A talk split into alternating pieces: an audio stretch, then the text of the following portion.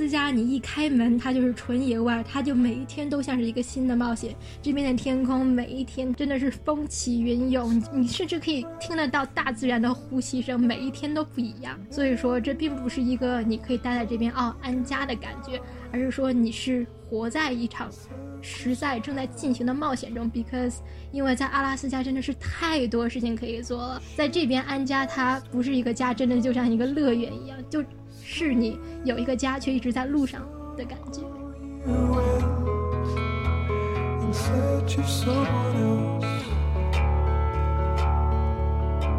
更加知道自己不想要什么之后，或者说觉得有更适合东西、更适合自己的东西以后，那一种从上一个自己长出来、破茧而出的感觉，是让我觉得非常非常上瘾的。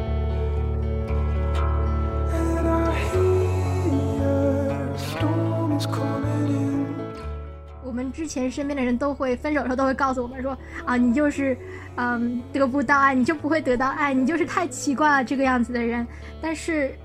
不管你多奇怪，你都可以遇到像你一样奇怪的人，而且你们在一起一定会 make something really great。我跟 Chris 在一起，我每天看到的都是希望，真的是超级奇怪。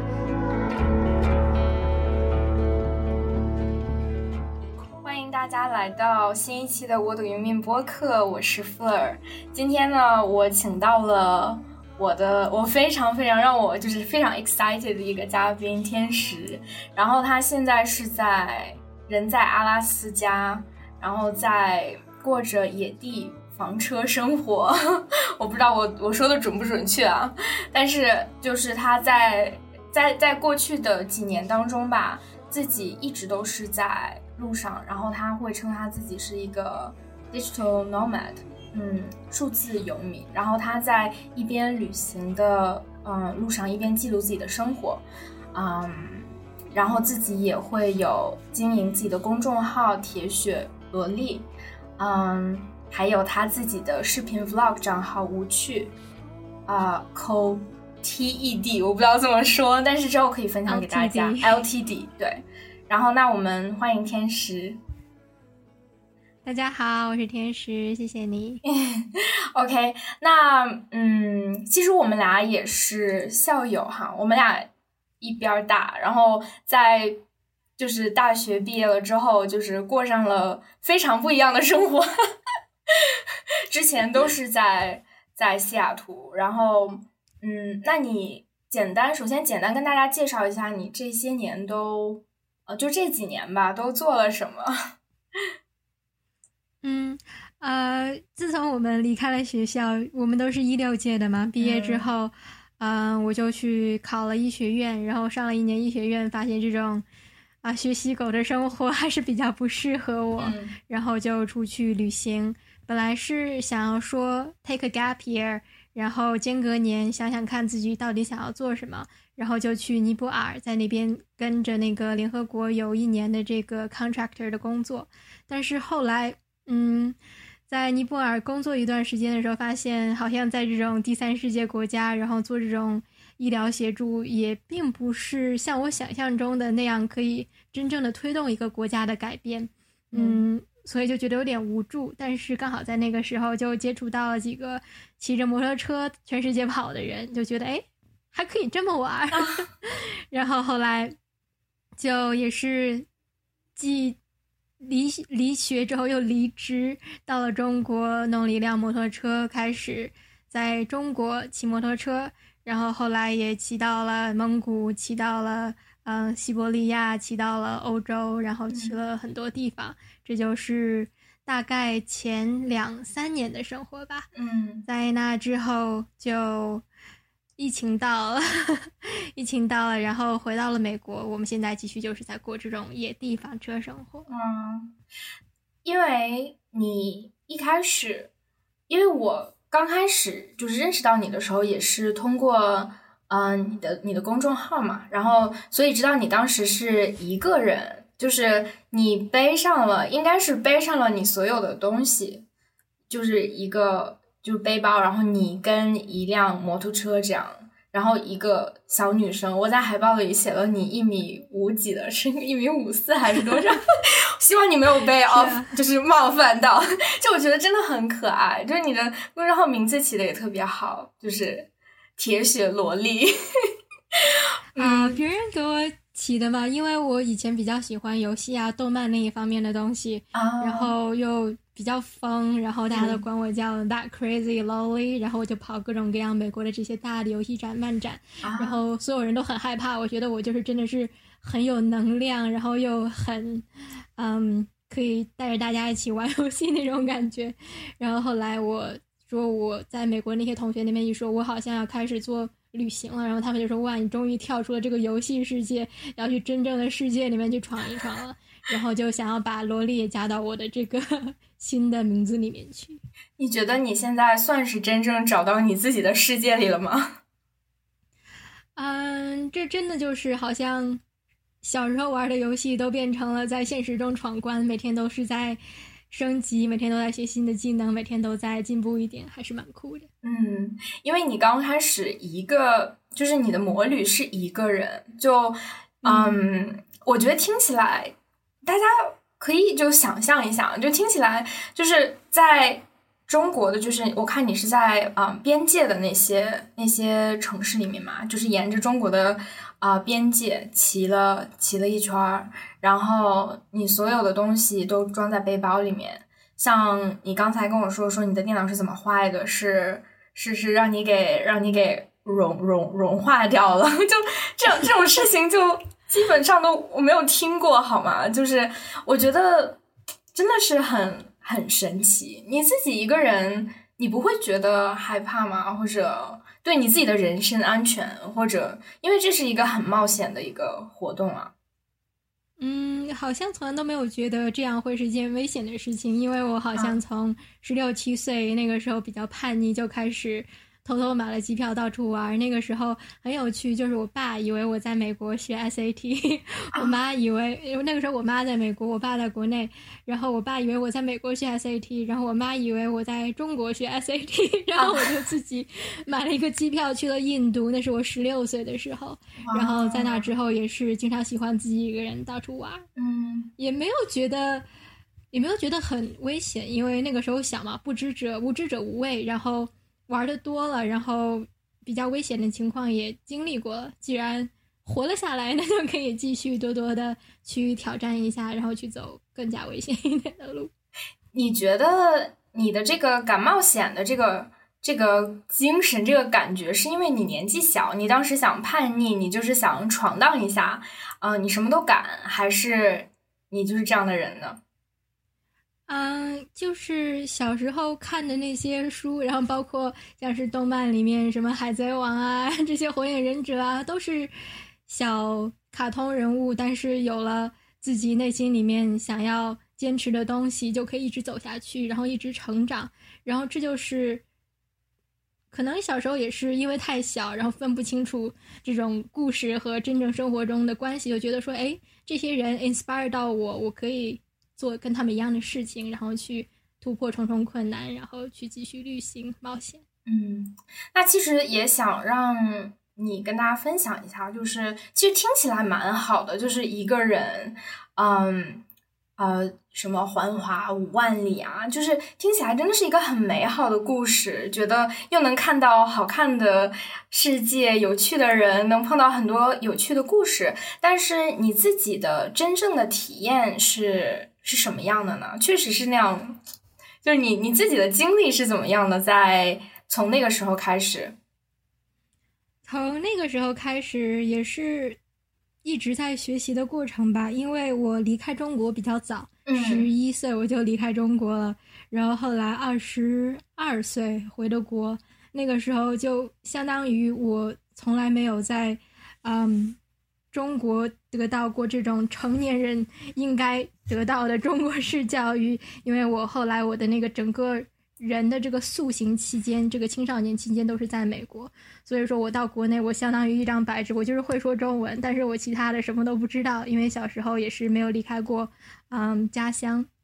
然后后来回了国之后，就是真的是哪里都不知道，哪里的习俗啊、文化呀都不懂，就是一路骑着摩托车到处走，然后一路上不光学到了各地的文化，也学到了各地的套路。然后套路就是，举个例子。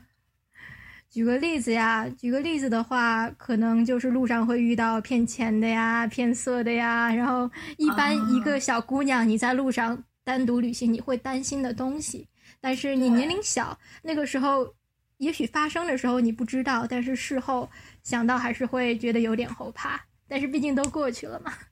听起来真的还蛮危险的哎。嗯，但是也是学习的过程。What doesn't kill you only make you stronger。你你当时是就是基本上走到哪儿算哪儿啊？如果晚上能找到地方呃休息，你就会看能找到一个像那些小旅馆或怎么，你就会沿路的去休息，是这样子是吗？嗯，对，我在中国这三年多的这个摩托车的旅行里面，这三年我走了中国，走了世界，中国我差不多有走了九万多，将近十万公里，然后大概有。两万多公里都是在西藏自治区里面去玩的，然后一般在这种比较野的地方，当然是因为你要担心野兽，在国内你又不能带刀带手枪之类的，所以说你在野外需要防身的话，还不如就是找到一个小的旅馆或者说民宿去借宿一下。但是如果你是在国外做这些事情，基本上怎么防身也就不会有太多的这个。这个关系，比如说你像你在新疆骑着摩托车，你要是想带把水果刀，那个关卡都能给你拦了。对，哦，是啊，嗯，因为我我就是在对我我有问你嘛，我在做做海报，就是随便找了一张我觉得还蛮好看，很很有代表你的那一张图片，然后我我要。找你要了这个高清版，然后高清版我一边一边在那 edit，我一边就看，哎，这裤子里别的是什么？然后一看 是一把枪，然后然后我又仔细看一下，哎，后面背的那个也是吧？然后我看，哎，右边兜里也是吧？我想，哦，就是被震惊到了。嗯，兜里的是防身的，背上的那个是防动物的啊，是啊，身身上的那个经常带的是防人。防人，你用过吗？用过啊，你用过。但是像是手枪这一类，就是说手枪这一类的东西，你要多多的去 practice。你如果不去训练，然后你带手枪的话，很容易就不小心走火啊什么的。还不如带那个防熊喷雾比较合得来。对对对对对。所以你是你是应该是在美国的时候，你是什么场景的时候用过它们？嗯，就比如说现在是疫情期间嘛，然后，呃，我们西雅图那边有一个很大的音乐节叫 Paradiso，然后那个地方在 The Gorge 那边，然后之前也是上大学的时候经常去参加音乐节，但是这一次经过那边，我们是房车嘛，我们房车就是在那边的 Gorge 那一块的一片野地里面，我们停车在那里，然后晚上就过夜休息，然后大晚上的疫情期间啊，就过来一辆。一个白人的一辆车，然后他到旁边去对我们大喊：“嗯啊，你们这些叉叉叉叉叉叉中国人，我要把你们叉叉叉叉叉叉。”然后那个时候你就把枪上了膛出去，然后他就跑了嘛。这种时候还是很 很需要的，不然的话真的是很容易，嗯，在交锋之间可能会有人受到伤害，甚至会威胁到生命。对对对的，其实懂得去。就是仗势的这个，用这个方法去保护自己也是也是挺重要的，特别是在对啊，嗯，世界比较混乱的时候，嗯，那那跟大家分享一下你你现在的生活吧，就因为你现在是嗯，从从今年开始就一直在阿拉斯加，然后你现在每天都在干什么？你每天生活是什么样的？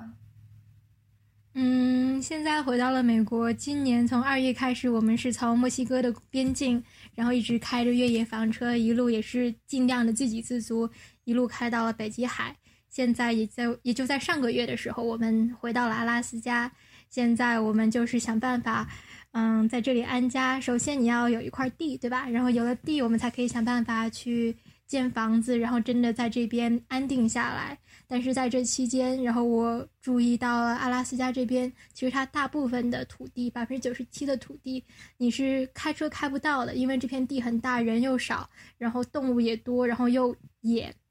你唯一能去到那些地方的方式，就是通过那种很小的小飞机，像是水上飞机啊、越野飞机啊，或者说直升机，然后都是要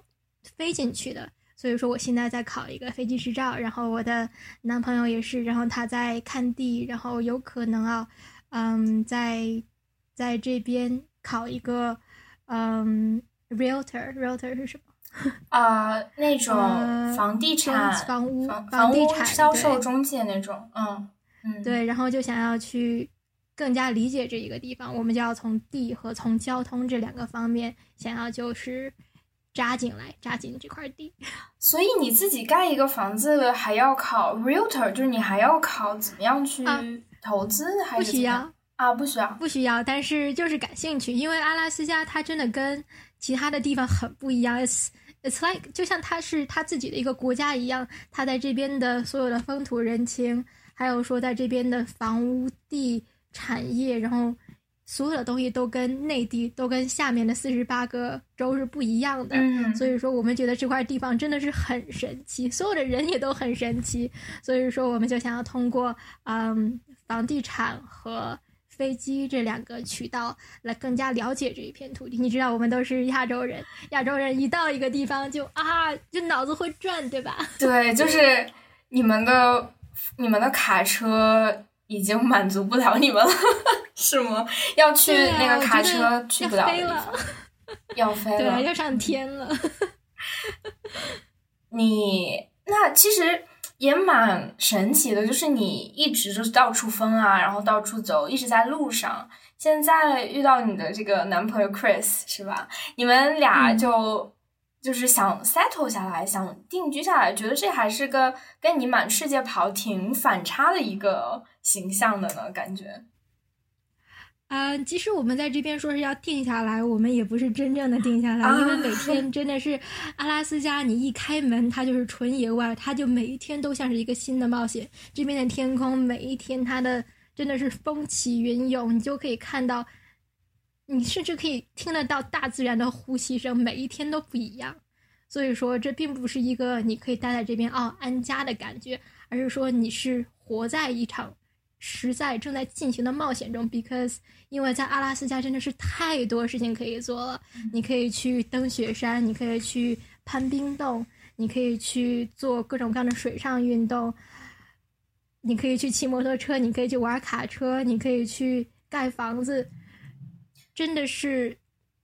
非常非常自由又非常非常广阔的一个地方。在这边安家，它不是一个家，真的就像一个乐园一样，就。是你有一个家，却一直在路上的感觉。对，嗯，就从我短短的算是旅游经历吧，就 跟你比起来，我这个是旅游经历。去阿拉斯加，我那个时候是一个礼拜吧，然后就感觉我是在 Seaward，嗯。是一个城市，它其实是一个比较 well constructed 的一个城市。我坐在那个水边上，那个水其实就是大海海湾，就是有那个小的椅子啊什么的。其实，在那个时候，它也是一个小港口，所以从那边出发，你可以直接到呃，就是 Gulf of Alaska，然后你可以直接入海。然后在那个呃水边上，其实坐在那儿就能看到水里面的鲸鱼。就是那天早上，然后。啊，有好几条，应该是啊，hum humpback 好像是，嗯嗯，在里面游，然后他们会就是啊喷出那个水雾什么的，然后当时我真的觉得就是，嗯，就你如果不身临其境，我觉得就很难感受到这个感觉，因为我们也是很幸运，就是在西雅图嘛，就是一个很。接受很亲近自然，然后我们那边也有很多，呃，虎鲸，就是 orcas。然后我之前也看过一次鲸鱼，然后那一次就是在这个场景下看到看到动物，因为它们真的是自然的一部分。那个真的是我觉得可以用，就是 breathtaking 去去形容。真的，如果你在身临其境的话，就是像你说的，真的是能感受到自然的呼吸的那种感觉。对啊，像是西雅图，它是一个已经是一个非常亲近大自然的地方了，但是它是在美洲大陆下面嘛，毕竟它还是有一定的人口的。你在那边看到虎鲸，就觉得说哇，虎鲸来到了我们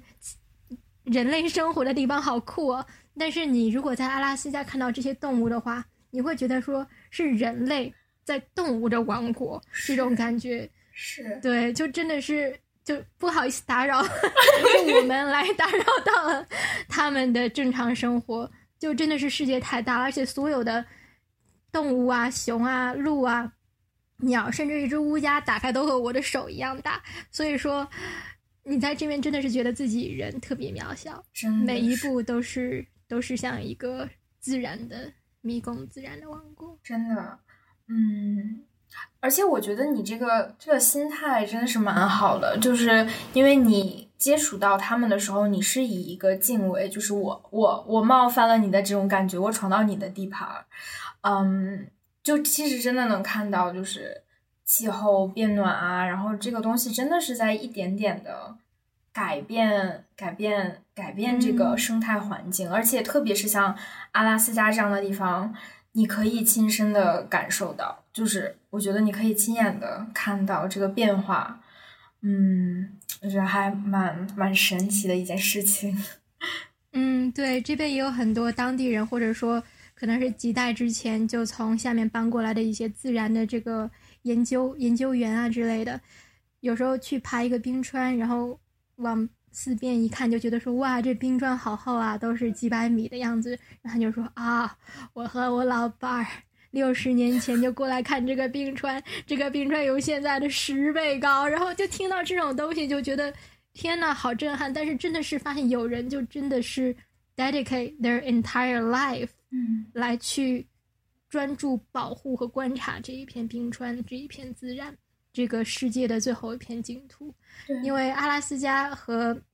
之前在西藏我也待了一段时间，就阿拉斯加和西西藏它有异曲同工之妙，都会把它称作哎世界的屋脊，还有阿拉斯加是世界的最后一片疆土，the last frontier。你在这边真的是可以感到空寂，然后人被自然所吞噬的那种感觉。现在前段时间也是嗯打猎季节。然后我们就去打猎嘛，因为很多人他们一年的食物，他们都不在外面买肉，所有的食物都是自己打过来的。啊，看到那些猎人，我问他就觉得说，哎，你杀掉这个动物的时候，你心里面会不会害怕？但是他们就觉得说，不会啊，因为我杀害这个动物的时候，我也知道有朝一日也会有什么东西把我给吃掉。对，这种对自然的敬畏，因为你是。拿着大自然的馈赠，所以说你也知道，大自然哪一天就可以把你也拿走，去馈赠给别人。对，其实这个是 这个是一个很很高级的那个，就是一个敬畏吧，我觉得。对，让我想起，嗯，我前前前两个前几个月吧，然后呃去了一次云南，也是旅行。我觉得在你这个就是各种旅行，嗯，然后会有两个当地的藏族的。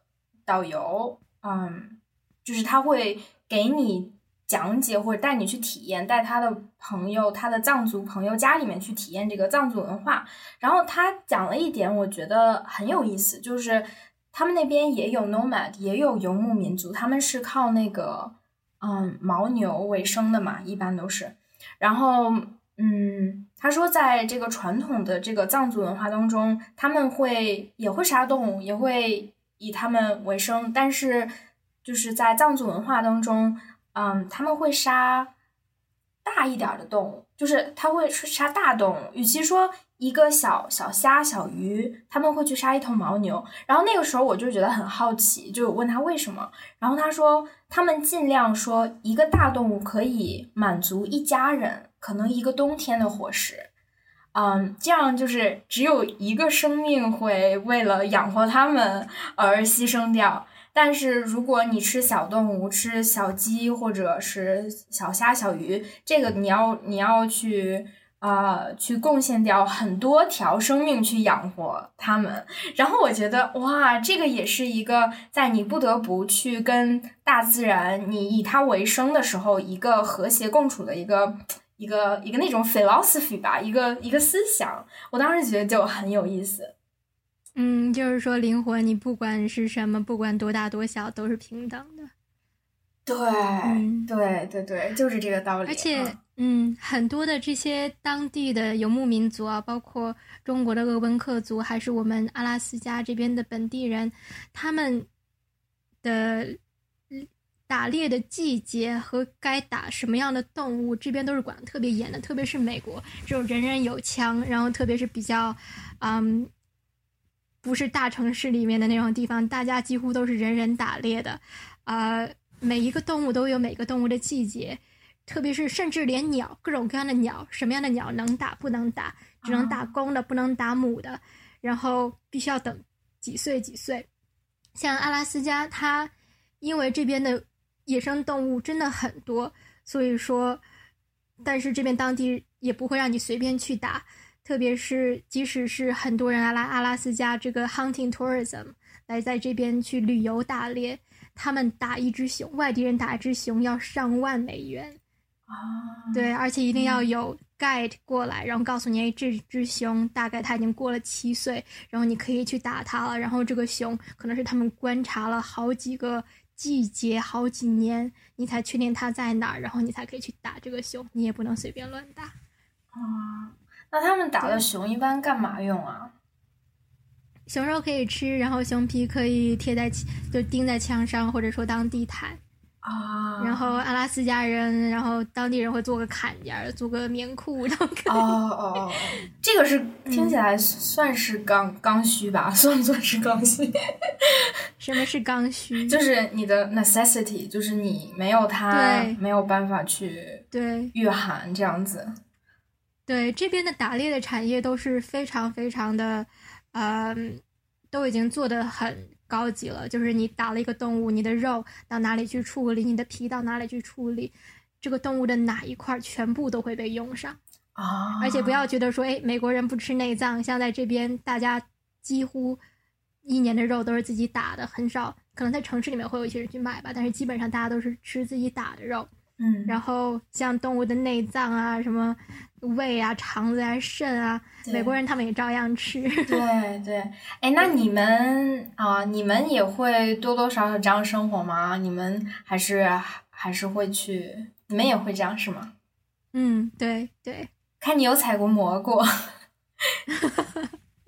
嗯，对，蘑菇，阿拉斯加真的是一到夏天到秋天，你到外面。甚至我记得在 Idaho，在 Montana，在那边我们去采蘑菇的时候，要一点一点的找，在这边连找都不要找，一片一片的全部都是，而且还没有人。阿拉斯加就是人少，你在哪里都是找不到人，但是整个就是野生的蘑菇呀、野菜啊、动物啊 take over。嗯，那假如说有一天你们在阿拉斯加盖房子，然后嗯，找一个人很少的。地方啊，找那么一块地，会你们会是什么样的生活？会会有网吗？会那那个，我觉得很难想象哎。网是要有的呀，因为但是我们住的那个地方，也许真的是在那种深山老林里面没有网，我们还是会按时。每一两个礼拜出来上一次网，因为现在我们毕竟是 digital nomad，你要有 digital 的这一块儿，你要有电子的这一块儿，所以说我们会把我们的所有的生活，然后盖房子的这个过程、找地的这个过程、我去开飞机的这一个过程，全部都把它拍下来，然后发到软广告无趣 co ltd 上面，然后大家可以看着我们一点点跟着我们去琢磨一下。怎么样子把这个生活，呃，过出来？真的，我觉得真的是蛮神奇的。我也一直挺想问你的，说这样的生活真的，我觉得很多人都很向往。你你在自己活生生的你在 live this life，就是你在任何的一刻或者任何的一个 moment，你会觉得说啊。好像被落下了呀，或者你看身边的人、身边的同学，他们怎么样过着一个比较怎么说主流的生活呀？然后你会有那么任何一刻觉得好像自己，嗯，会跟会自己觉得，哎呀，我好像呃不应该，就是怎么样，就觉得会被落下，就会被 left over 那种感觉吗？还是你会有这样的瞬间吗？我不觉得 I'm left over. I think they're just missing out. I like it. 也不是，也不能这么说，就这样说，感觉自己好像有点屌屌的。然而并不是，因为毕竟我的父母也都是很传统的中国父母，然后一天到晚给我发那个信息说：“哎呀，你看你邻居家的哪个哥哥又考上了，考上了哈佛博士，或者说我的妹妹都已经当上了医生。我们家里面真的是管得很严。”但是他们可能也是从小，他们越这么说，我就越按照他们的方式去走，走成为医生的这个路线，然后就越让我怀疑说，哎，难道这就是成功吗？因为我并不适合每天坐在桌子上面去学习，对，然后就慢慢的，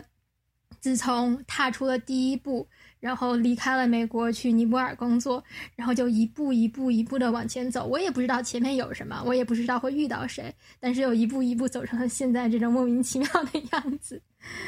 嗯，就其实是要在嗯呃，你的父母说，哎呀，谁家孩子怎么，就是遇到这样的事情的时候，你自己其实嗯不是太特别多的这个 resistance 啊，或者你觉得。会有一些 hard feeling 啊，就基本上就没有，因为你自己的生活现在真的是很享受，是这样吗？嗯，现在的生活也不会，就也不至于那么享受。你看，我们现在住在一个很小的这个小的汽车旅馆内，这是我们目前的嗯暂时的住所，因为我们现在的房车已经动起来了，所有的水管什么的都已经结冰，我们没有办法再在那个房车里面住了。但是，嗯，也没有关系啊，我们现在已经从一个大概二乘三，二三得六六平米的地方，变到了一个十来平米的地方。虽然地方很小，然后但是也不会觉得太辛苦，因为我知道这只是一个阶段，而且之后我们的生活会越来越往前走，越来越有意思。真的是，嗯，其实，嗯，就是有一种，就是很多你。你还可以去 achieve more，就你可以可能换到一个更大的一个自己盖的房子里面，其实是很充满期待的，是吧？嗯，我觉得人生活着的就是为了活着，明天可以变得更不一样，有更多的事情在等着你，就是有这么一个念想，而不是我明天早上起床我就知道啊，我要去实验室，去完实验室我要去听课，听完课之后晚上我还要去医院做那个做 shift。因为现在我们每天的第二，我们每天都在学习新的知识，然后我们的我们每一天都可以去一个新的地方，就是这种成长，跟这一个 unknown 这一个让人捉摸不到的未来，才是让人真的是更加心心念念的一件事情。真的是，嗯，因为我就给大家推荐，我最近看那个。Netflix 上面有一个纪录片，就是《The Digital 嗯 Dilemma》啊，《The Social Dilemma》啊，看了。对对，我我才看的，就是觉得我超有超有感触吧，因为它是在 它是在一个美国的社会背景下面讲，像 Facebook、Twitter，然后嗯可能会涉及一些 Tik，就是抖音、TikTok 吧，但是。它就已经让人觉得很恐怖的一个，大家现在怎么样陷进 social media 在手机的使用上面，我就不太敢想说，现在在中国另外一个社会背景，我觉得简直就是跟美国相比，这个美国根本没有办法跟中国比。我们每天在 在手机上或者整个就是整个人就是一个像僵尸一样的去接受。嗯，媒体和网络上的各种各样的信息，嗯，有的时候你真的没有，你一天下来你真的没有，你不知道自己干了什么。就是如果去上班或者你去从家到哪儿，你这一路上你坐车转车你怎么走，就是有的时候是无意识的，就是一直在手机上面，嗯，就完全没有一个机会说，哎，你看看，啊，今天外面天气很好，或者啊。今天外面是什么样的，或者我今天干了什么？我觉得在像在路上吧，在你们这种在旅途上，真的能够有一个机会去感受，感受这个这个自然，感受这个每一天的这个世界是什么样子的，而不是说，嗯，然后还有一个一个一个好一个 benefit，就是在很多的地方都是没有网，就是或者连连接特别的不 stable，然后就。可能会很容易的去真真正正的去 focus 在你每天的生活是什么样，就可能你每天的生活我不知道你具体都干什么，但是从你的这个 video 或者你的这个 post 里面看，其实没有那么没有那么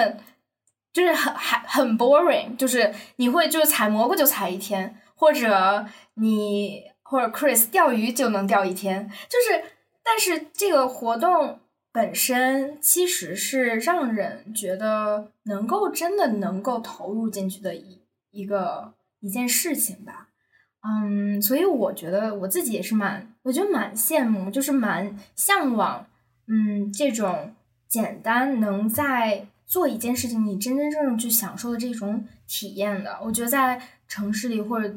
现在这个快节奏生活当中，真的真的是太难了，嗯。我们这么做的话，也关键是美国真的没那个条件。我们现在这个生活是真的没有那个条件。在中国，一切都很方便，快递呀，嗯，叫外卖啊，然后想吃什么就有什么，然后想去哪里，高铁几个小时就到了。像我们在这边的话，每天吃饭，然后。有时候我们在野地里面没吃了，去钓个鱼，这并不是为了啊，我们钓一天鱼好舒服，而是我们需要钓一天鱼，这样我们吃得上饭。真的吗？对，真的是这个样子。嗯，有时候我就觉得，我看到 Chris 有时候在那边钓鱼，然后我在那边采蘑菇，或者说我在那边看会儿书啊，做做饭，我就觉得我们两个像，真的是返璞归真，像两只在森林里的小动物一样。嗯，就是为最基础的生活去奔波。即使是生活在城市里，当我们有网的时候，想想想看，我之前上大学，我们在 UW 的生活，嗯，洗衣机坏了，你要去找人修五百块钱，你自己修，你捣鼓一天，甚至捣鼓两天，你在那边修洗衣机，并不是代表你喜欢修那个洗衣机，修洗修洗衣机有多有趣，但是就是因为不方便请别人来给你修，所以说你就会花很多时间，说不定到最后变成了一个。修洗衣机很厉害的人啊，或者说变成一个修空调，就是通马桶很厉害的人，并不是你想要变成一个那样的人，而是你需要这个样子来推动你的生活。哎，那你们俩，你跟 Chris，你们俩会有呃分工吗？就是 让我突然想起了，就是我们最传统的这个 hunter gatherer 的生活。对啊，男耕女织，男耕女织，你们会有这样的分工吗？啊，我们就是看心情吧。有时候我做饭，我做着一半可能是被烫了一下，然后就不开心，然后他就会接接接盘过去继续做。或者说有时候他洗碗洗了一会儿不想洗了，然后我就过去洗。然后基本上我和他都是特别随性的两个人。然后因为为了生活，就我们两个大半生活嘛。有时候在野地里面一待没水没电的，然后一待就是一两个礼拜也看不到别人，就是习惯性的学会为。对方接盘，然后学会这个样子当一个好的、有效率的搭档，然后把每天的生活 carry out 出去。哦，蛮好的。就那他会负责更负责一些什么钓鱼啊，把把肉、把食物带回来的工作吗？呃，对，会是这种，就是。传统意义上的男人在出去打猎啊、钓鱼一类的生活，但是你也看到 Chris 就是在我们的视频里面，他是一般露面的那一个人。嗯，因为有时候我在野地里面三四天不洗头，我就不想出来。但是男生他洗不洗头都长那个样子，对，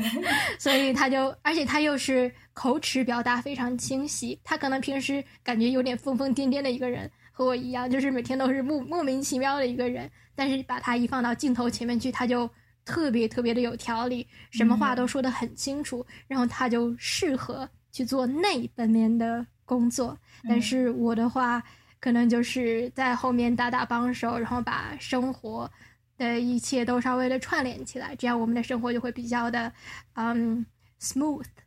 这个样子，我们就可以花更多的精力去创作等等。嗯，真的是，嗯，我你会觉得，因为我有读过你的那个你的那个公众号，我觉得你的文字，你会觉得你会更善于用文字去表达自己吗？嗯，不，你说你自己是小学作文水平，但是。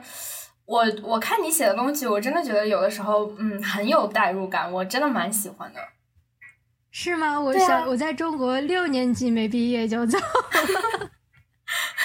我小学六年级都没毕业就回来美国了。但是我在美国，我一直因为我父母都是，因为我们家都是医生，他们就想要把我培养成一个医生。我小时候。想要画个画，然后或者说去学一个嗯 creative writing，学一个写诗的这种兴趣课，他们都不让我去，然后就一天到晚就灌输那些数理化的东西，搞得我现在就是一个完全理工科的侄女，就不觉得我有任何语言方面的天赋啊。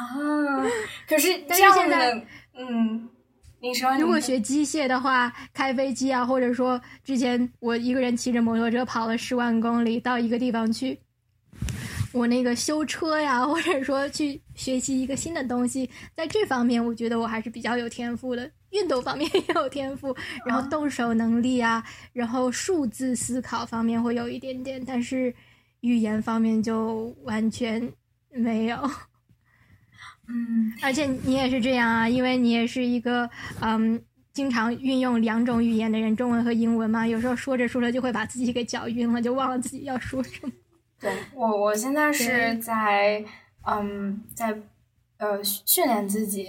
嗯，表达的逻辑性和用词的准准这个精准性，我觉得这个是要这个是要练的。对啊，对，而且写东西也是写东西，我其实我写东西，我的构思都是嗯都是用英文来构思，但是我小时候六年级以前，因为我。是跟老人一起长大，然后从小就是背诗啊、背背词啊，然后那个女儿女儿归那个，然后孙子兵法这一些都看，所以说我就我想到的中文都不是大家平时 daily 会用的中文，我会就经常就想到一些古古诗词来，然后但是我的整个的大纲就是用英文来想的，所以说我写出来的公众号我自己写完之后我都懒得看，我都觉得看起来很晕。没想到这样子的，你爸妈就是想给你培养成医生，结果你现在二十岁呃出头一点就已经在阿拉斯加就过着野地生活，这个反差也太大了吧！而且我觉得最好的方式是你成为了一个医生，然后再说啊。我不当医生，就像鲁迅啊，就像鲁迅弃医从文，他成了医生，他在放弃医生，再去做其他的 alternative living，感觉就还蛮酷。但是我现在，我现在到目前语言也不行，然后医生也没有学完，然后乱七八糟的东西，摩托车维修会，然后那个简单的这个房屋装修会，就是所有东西都知道一点点，但是都一点都不精，然后活到现在也是有点。奇怪，然后现在又在开飞机，但是很有趣的一点是我并不觉得有任何的后悔，知道这些东西反而会拓展了我的大脑的这个 capacity，反而就知道我什么想，更不更知道什么更不想要，但是什么想要的话，还是在继续的摸索中。嗯，对，因为嗯。我在就是想我们的这个 topic，然后做海报的时候，因为我也就翻了一下你的公众号嘛，然后就其实我我我记得你也写过，就是说，嗯，你走了这么多地方，干了这么多就是疯，就是呃放飞自我这个疯疯癫癫的事儿，其实你到头来，嗯，还是想比较。就是诚恳或者比较真实的去表达自己想要的一个一种生活吧。我觉得，我觉得就你说的也蛮好的嘛，就觉得你确实现在的生活也是也是这样的，嗯，所以就也蛮为你感到高兴的吧。嗯，你会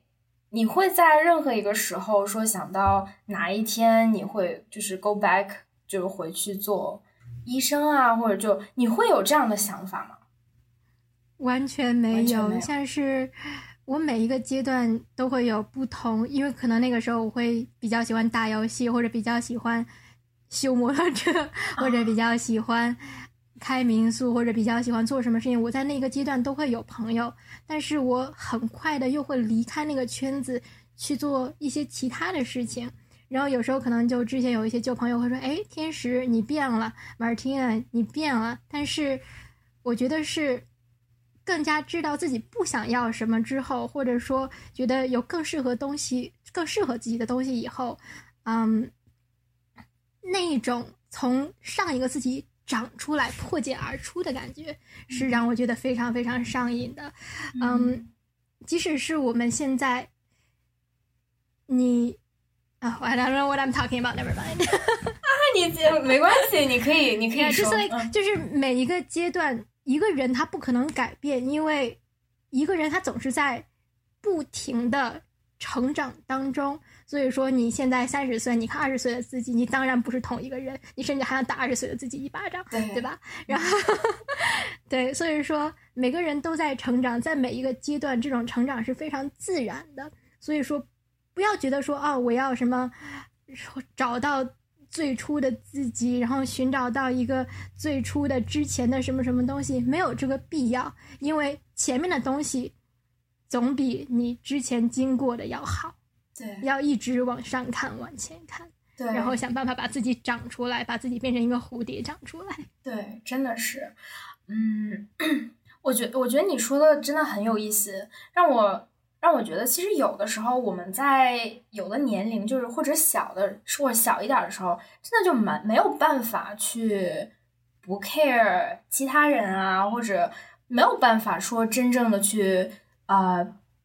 对自己更诚实一点，说我自己想做什么，我自己想怎么样的生活，嗯。就是你还没有没有经历过那些事情，你没有那个能力，就所以你的这个能力，我觉得是慢慢的，你经历过事情，你经历过人，然后你尝试过不同东西，然后慢慢的它去生长出来，慢慢的你，嗯，就是从内而外的你感受到的这个，不是说啊我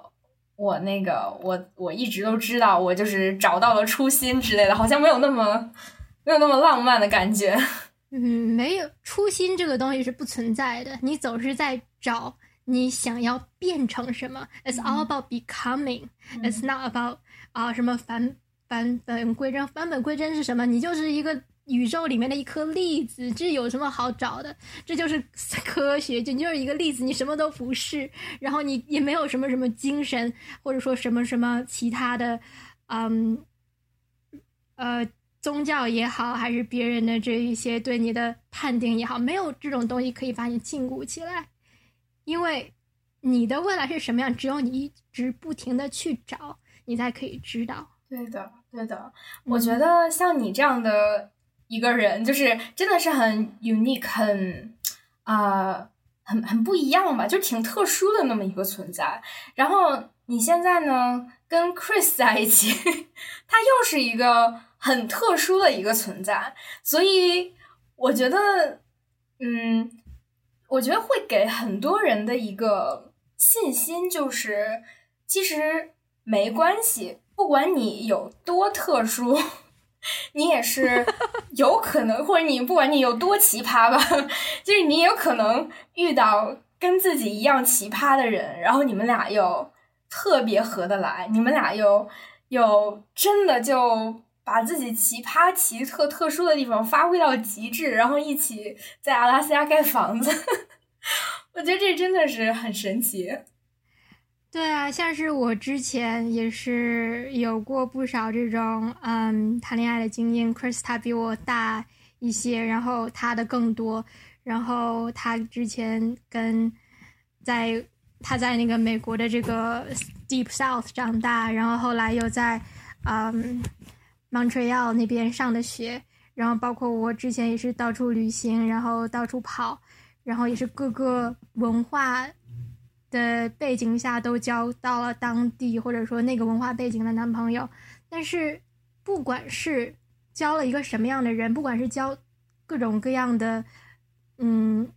各种各样性格的人，一直到最后，我们看到的就从来都会。都不会找到一面镜子，从来都不会找到一个跟我们真正合得来的人。然后甚至我和他，我们之前身边的人都会分手的时候都会告诉我们说啊，你就是嗯得不到爱，你就不会得到爱，你就是太奇怪了这个样子的人。但是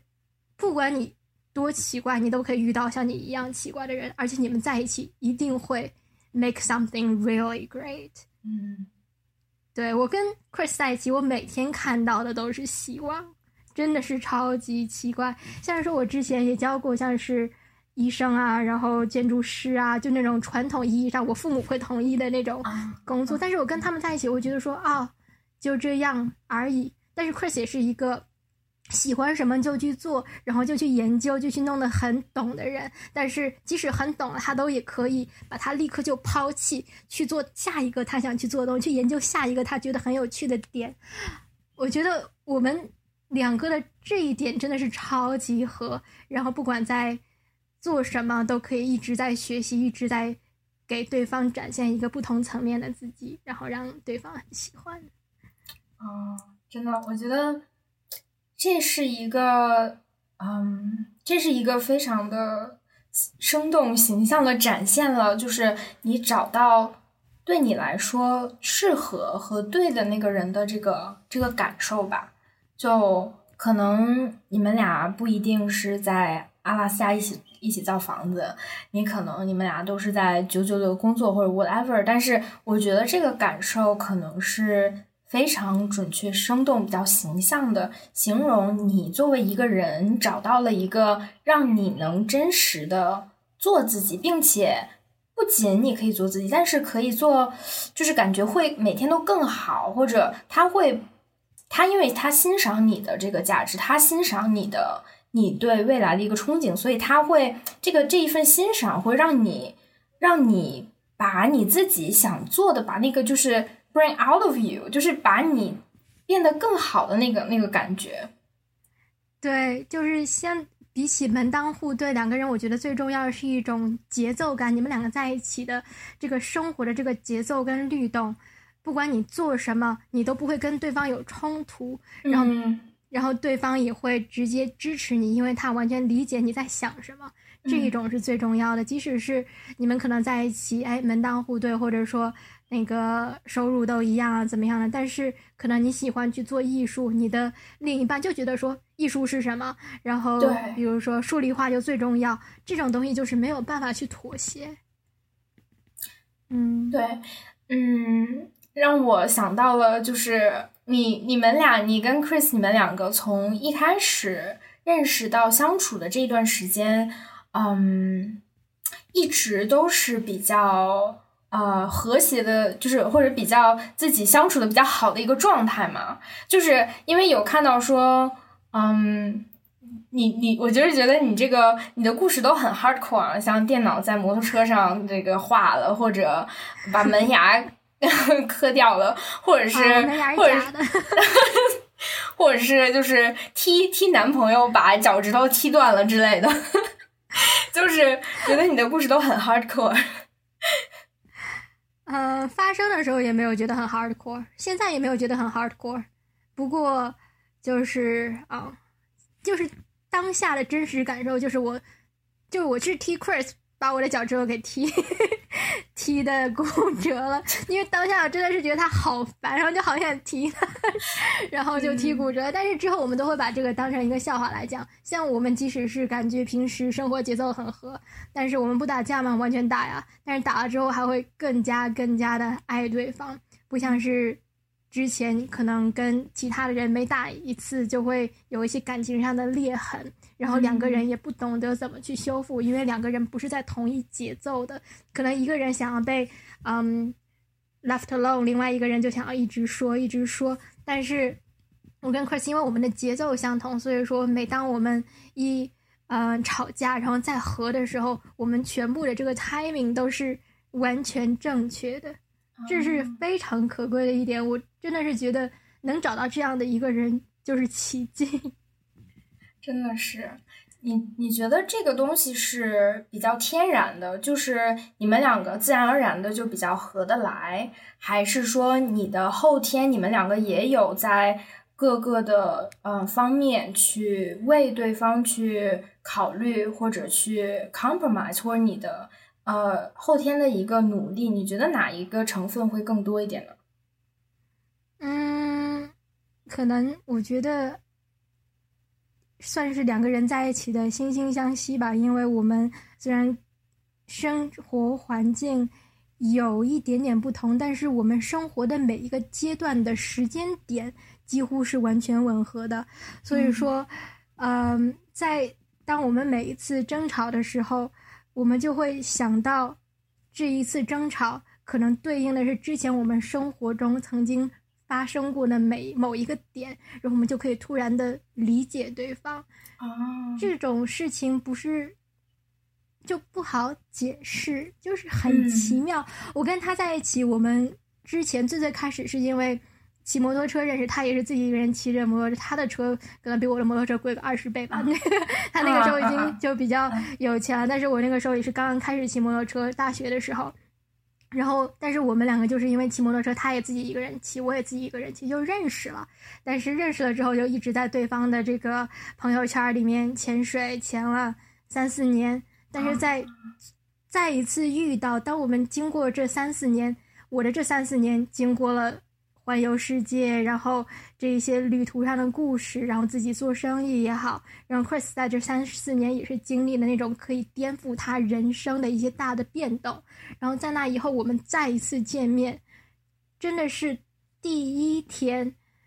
我们那个时候还没有是男女朋友，但是第一天我们说的一些话，很多时候就是完全可以。理解对方完全惺惺相惜的东西，突然觉得说我们之前全部的生活轨迹都是吻合的啊，嗯，真的会有这样的人存在。不管你的生活有，你觉得你的生活可能跟别人有多不一样啊，或者说你已经不相信爱情了，总是会有一个人的，而且并不是说你要去找。而且这种东西是逃也逃不掉了，我真的是想要单身一辈子。我觉得我之前就是一个女侠一样，可以一个人全世界的玩。但是现在 有了他，嗯，也并不会觉得哎，觉得有点后悔，或者说有点困，反而觉得说哎，居然可以这样。反而我在我们身上看到了更多更大的可能性。真的，开个玩笑，如果你当时真的去学医做医生，估计就不一定了。对啊，那可能估计要我妈把我那个捆到 捆到学校去。就就你如果去呃，真的走了医学院这条路，我估计就也遇不到，也遇不到这么一个人吧。没有，我认识很多医生，他们因为家里面的家庭 family friend 都是那种奇奇怪怪的医生，每个人玩的也都很疯，但是至少他们有一个正经的工作，然后玩的很疯，不像我们就直接。没有什么正经的事情在做，每天。那你，你这一段时间，从你，我觉得可能是从你开始自己骑摩托车开始吧。这段时间你是怎么样去，啊啊，经济上去支持自己的呢？经济上的话，我是离开美国之前，我是把我在大学的时候创业的公司给卖掉了。那个时候是。嗯，那个时候国内已经，那个时候国内已经流行这个呃密室逃脱很多很多年了，对吧？然后我在这边开始做的时候是啊，美国才是西雅图才是第三家，然后后来卖掉的时候已经是第。你在西雅图做了一个密室逃脱吗？之前？嗯。啊，好酷啊！对，然后都是从那个呃二手市场淘的一些破家具，然后写上小纸条，然后有一些那种什么秘密啊、解密之类的，没有国内的什么一按个钢琴家，砰一个门开了那种样子的东西，就是很简单的，类似把你关到一个写字楼的一个房间里面去，给你做一些脑筋急转弯。但是这一个。Concept 当时在美国很流行，来的都是像是亚马逊呀、啊星巴克啊，他们一些团队，他们来去那个做一些 team building 之类的。嗯，对。然后后来就是通过那个有了我的第一桶金，我是准备拿那个去支持我在尼泊尔爬珠峰的，因为我那个时候要知道我在尼泊尔工作一年嘛，我是想用这个钱去爬珠峰。但是后来因为在那边工作了一段时间。就是又辞职了嘛，辞职我一年的这个违约金还是要交，然后就花了一些钱在违约金上，然后就拿着美国的剩下的这一些钱就买了摩托车，然后就当旅费了，然后一路上还是会做一点生意。那个时候开车开到了拉萨，开到拉萨的时候就接了一个摩托车接待站，然后也是算是在中国的也是一次创业吧。然后就是维修摩托车，然后他们可以来我店里面睡觉，然后吃东西，然后算是一个俱乐部一个聚会。然后在那边也是这个店，然后就是撑了一年半，撑了一年半，然后后来也是就破产走了。哎，然后那你当时你自己也是一个人背包去的，去的西藏，你你当时怎么样去搞的这个 space？然后，嗯，你。是怎么是有一个空间的，是吧？就像一个小那家店，那家店我去那儿的时候，他已经在那边有十一年了。他是拉萨第一家摩托车跟越野车的接待站，就十几年前那个时候，国内还是可以让外国人进西藏的嘛。然后很多外国人开着越野车，那个时候路都不好，这些基建都没有，然后就开到拉萨，然后那个就是他们的 base，他们的一个呃团聚的地方。然后后来随着这个基建也都起来了，外国人也不让进西藏了，嗯啊，我们那个店就转型变成了一个摩托车的接待站，然后就是每天差不多旺季的话都有几十辆摩托车，来自全国的摩友。有时候会遇到那种八十多岁的东北大爷，有时候会遇到那种十七岁连驾照都没有的小孩儿，就是可能是毕业旅行，然后就骑着摩托车到了我那个地方，然后大家在那边聚会。因为我不大会做这一类的生意，然后之前在西雅图做生意也是，我们有那个商学院的一个小哥哥，然后在搞这种嗯 finance 上面的问题，所以说我对这个财务就不大理解，所以说我在拉萨撑了一段时间，然后。不没有赚钱，但是至少就是把那一段时间的生活维持下来了。嗯嗯，对，然后还赚了一点点钱。之后我又去欧洲啊，然后去啊中东那边骑摩托车，其实也都是靠着那个。你当时在刚刚开始啊，就是摩旅之前，你是有一个压力或者一个计划，说你要在某一个时间点去 support yourself，还是？你就说走走看吧，如果有机会，啊，你就可以做点什么；没有机会就无所谓那样。其实很多人他们都会担心这个，如果我迈出的第一步，我出去旅行或者说出去流浪那种感觉，嗯，在路上会不会就是卡壳了，需要灰溜溜的回家？我其实当时没有想这么多，因为，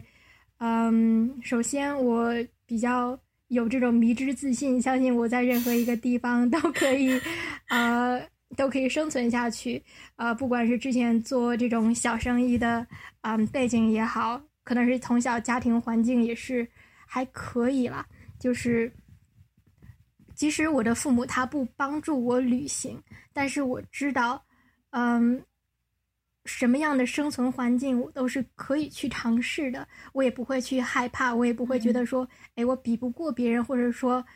那个我比别人厉害很多。你就放成一个平常心，你到一个地方去深入了解那个地方，然后做你自己，去认识当地的人，总是会有机会向你打开。就像我们现在在阿拉斯加，我们到这边也是什么都不知道，谁也不认识，但是我们就是可能通过自己的。这个好奇心，然后自己这个 willingness to open up，一路把我们推到了现在这个位置，给我们打开了更多的可能。嗯嗯，对，所以就不要害怕，大大方方做自己，谁知道会发生什么事呢？大不了，嗯，吃个瘪就回去，回去学习嘛，回去回去学习，回去工作，没有什么好，真的是没有什么好，嗯，担心的，只要做就好。嗯。嗯，那现在的话，或者不久的将来，你会跟 Chris 做你们的这个 vlog，然后做视频，这个是你的新的一个呃，就是挣钱养家的一个方法，对吧？对啊，因为要吃饭啊。嗯嗯，真的是，真的是很现实的一个问题。嗯，现在旅行，大部分人他们。现在大部分人他们的这个旅行的经费都是靠做呃网络营销来弄起来的，然后特别是在美国，还有说在欧洲，最近这几年这个 digital nomad 这一个这一个趋势就在频频上升，因为现在很多工作现在又加上这个疫情，大家都是在家里面工作了嘛，然后这在原来就已经在上升的这么一个啊 digital nomad 这一个趋势上，又突然加了更多更多的人，这就是一个未来新的趋势。如果你现在还要去一个工作的场合去工作，去做你的 everyday job 的话，可能这个工作就在未来的十年、二十年内就很容易的就被取代了。现在大家都想要去过得越来越诚实，过得越来越对像自己，所以说这一种比较嗯自由的生活方式会是未来的一个很大的很大的 趋势。对啊，而且我觉得，如果你过上这样的生活，你可能身边越来越多的，你就越来越多这样的人就出现在你的生命里了。就你不管你是去哪儿，你在西藏开这个摩旅的这个这个小的一个站啊，或者其实你会吸引到很多跟你呃兴趣相似，然后性格也相似，就是各种各样神奇的人。我觉得这也是一个非常非常好的体验。嗯，对，然后。即使是我现在，像之前我写铁血萝莉的那个公众号，我已经写了三四年了嘛。从刚刚开始到中国骑摩托车，我就开始写。但是那个时候就因为在国内一个人不认识，我就想写那个公众号，告诉当地的摩托车的群体啊，我到了，大家嗯保护一下我，如果我遇到了事情。但是对那个时候就是怂，然后就写个这个，就告诉大家我到了，到哪儿了。然后那个时候还是日更的，日更每天更一张图片，告诉大家我到哪儿了。然后可能写文章的话，才是一两个月写一篇。但是到后来这三年，特别是在拉萨开始呃开店之后，拉萨的淡季是从十月中旬到来年的二三月。然后我那个冬天的时候就会骑着摩托车去热带，或者说去欧洲，在那边玩。然后在那边玩的时候，一路上就遇到了好多好多。Digital nomads，然后他们每天都是用他们想要的生活方式，然后拿到不少的钱，还可以就是在这种，比如说他们想要生活在日本、生活在菲律宾、生活在泰国这么舒服的地方，就觉得说哇，这都可以，真的是让我脑洞大开。包括现在自己在做这个，也可能是这几年他们给我的启发。是的，是的，我觉得。你如果真的很，你没有亲身经历，或者你没有跟这样的人交谈过，嗯，你假如说在电视里看到，或者在网络上看到，你没有那个，你没有那个感觉。如果你真正身边有一个这样的人，有一个这样的朋友，遇到了这个人，我觉得这是挺让人。就是很打开思路嘛，就也不用说说啊，我就立刻去辞职，也去也去阿拉斯加盖房子。但是其实我觉得可以让大家看到，嗯，生活会有各种就是不一样的方式，就嗯，挺多不同的可能性。这个你得真的自己眼见为实，看到算真的。对啊，对啊，就是很鼓舞。像有时候，比如说你从。电视上看到哇，然后现在大家都去当网红，觉得哦，OK。但是你身边的一个人可能就觉得说，哎，你也可以，那我当然也可以。对对对啊，对。特别是假如说你们的年龄相仿，或者是经历相仿，我觉得这样可能会更有这个，更有这个冲击感。对啊，因为所有人都是向往自由的，谁想要九九六啊？当然也有很多人喜欢九九六，但是，嗯，没有吧？我觉得，我觉得可能 我不知道，就是我觉得我我们可能就是 tolerate，就我们能忍忍耐的这个程度不一样。就是有的人就一点都忍不了，有的人可能会就是忍的忍耐力会，就是他们会觉得也可以，就还 OK。我觉得他们就会继续做，对，嗯。他们在自己的这个 safe bubble 里面，每天有一个家可以回，然后家里有热乎的饭，然后白天去上班。我觉得这种生活方式也是非常和平、非常舒服的一种生活方式。但是就是看你的生活轨迹嘛。每个人的生活并不是说啊，我选择去过这样的生活，而是都是大家一步一步、一个选择一个选择走出来的。